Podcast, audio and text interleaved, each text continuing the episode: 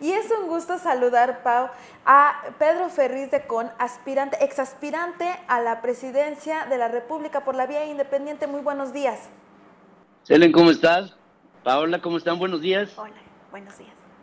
Bueno, pues ¿cómo está viendo el desempeño del presidente electo Andrés Manuel López Obrador? En un momento importante, pues ya se aprobó el, este tratado trilateral y también viene la consulta del aeropuerto. ¿Cómo está viendo el desempeño del presidente electo?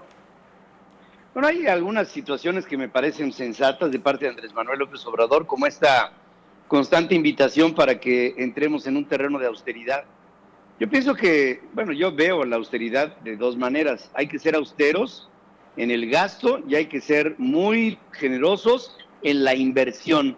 Hay una diferencia muy grande entre gastar e invertir. Pienso que cuando se gasta se va a un pozo sin fondo, eh, auspiciado por la corrupción, y cuando se invierte se, se pone dinero en el bienestar de un país, en el de su gente, en educación, en infraestructura, en seguridad, en salud, en justicia, en todo lo que nos hace falta para convivir.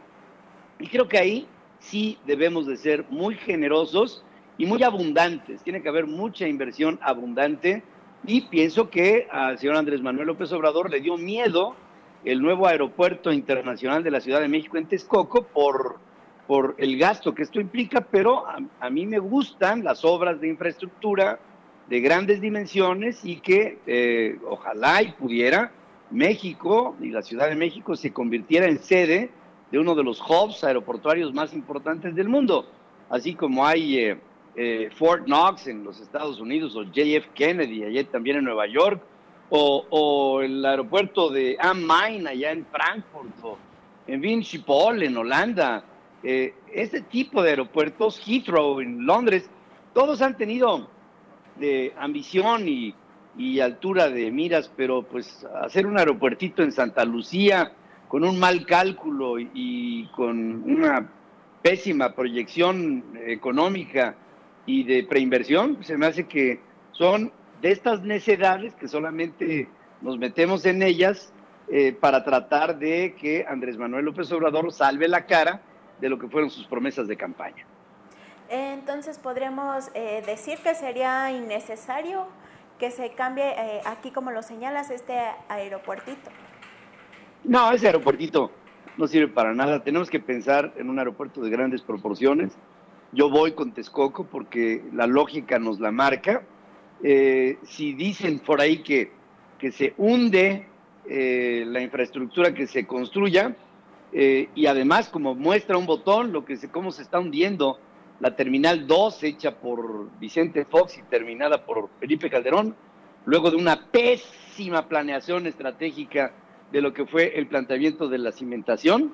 Eh, quiero decirles que hay aeropuertos en el mundo como el, el Brownsfield de, de Nueva Orleans, cuyas dos pistas principales están construidas sobre el mar. Yo creo que, pues mejor prueba que esto no se puede dar de que podamos hacer las cosas bien y que tenemos, tendríamos que tener la infraestructura para hacer las cosas bien. Lo que pasa es que las constructoras que hacen los aeropuertos en México y las carreteras, pues son las de los cuates del presidente en turno.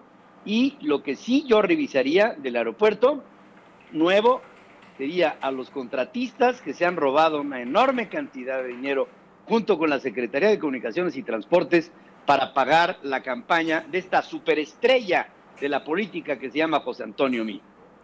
Estamos a 28 días, bueno, ya poquito menos para que se dé la consulta del aeropuerto de cómo podría librar López Obrador, pues este que todo apunta, especialistas ya han dicho que es la opción eh, el aeropuerto de Texcoco. ¿Sería el primer tropezón? ¿Usted lo ve así como periodista y como exaspirante a la, a la presidencia de la República? Yo, yo creo que, mira, ojalá y no sea un tropezón para López Obrador, ojalá y, y todo lo que emprenda este hombre sea bueno para el país, pero me, estoy dando cuenta de que se está metiendo en algunos compromisos. Por ejemplo, acaba de anunciar ahora en la Plaza de las Tres Culturas, con motivo del recuerdo de la matanza del 2 de octubre, acaba de anunciar que va a hacer una guardia civil. Eh, que no es otra cosa más que lo que hizo Calderón en su época, cuando hizo de la Secretaría de, la Policía Federal una Secretaría de Seguridad Pública, Después llegó el presidente Peña, quiso hacer una gendarmería y Manuel Mondragón y Cal le dijo al presidente Peña que no había dinero para hacer la gendarmería. Eh, Miguel Ángel Osorio Chong insistió en que se hiciera la gendarmería. Eh, Manuel Mondragón azotó la, la mesa y dijo, pues si tú quieres hacer la gendarmería, yo me voy. Se salió de la, de la Policía Federal y la gendarmería no se hizo exactamente como dijo Mondragón.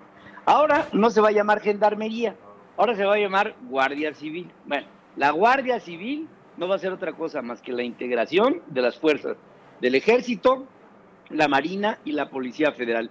Es la misma gata, con otro nombre, con otra semántica. Espero que haya el suficiente, eh, la suficiente orientación como para hacer una planeación estratégica que nos, que nos dé a los mexicanos la paz que nos ha robado el narcotráfico, la delincuencia y la discrecionalidad de la toma de decisiones sobre nuestras leyes. Y espero también que Olga Sánchez Cordero y el presidente de la República echen adelante una fórmula para legalizar las drogas, que creo que es la única que en el corto plazo va a constreñir a la acción del narcotráfico que ha sido tan nociva en los últimos 12 años para nuestro país, con más de 250 mil muertos. Ni en Pakistán ni en Siria se puede reportar cifra como esta. Bueno, pues eh, Pedro, agradecemos mucho que nos hayas tomado esta llamada para contacto informativo y pues esperamos buenos resultados del próximo presidente de la República. Esperemos que sí, yo invito a los medios de comunicación a que seamos contrapeso. Yo por mi parte el próximo 12 de noviembre empiezo con un contrapeso serio, responsable y sobre todo equilibrado en Central FM, de lo que espero que haya muchas personas que me acompañen en esta nueva aventura. Lo estaremos escuchando. Muchas gracias. Gracias y buenos días. Pues ahí está la prensa, un peso eh, de contraparte, de contrapeso que sea para el gobierno de Andrés Manuel López Obrador que no nos llamen prensa fifipa. Pues así es, a ver, a ver con qué nos sorprende el nuevo presidente de la República. Vamos a una pausa.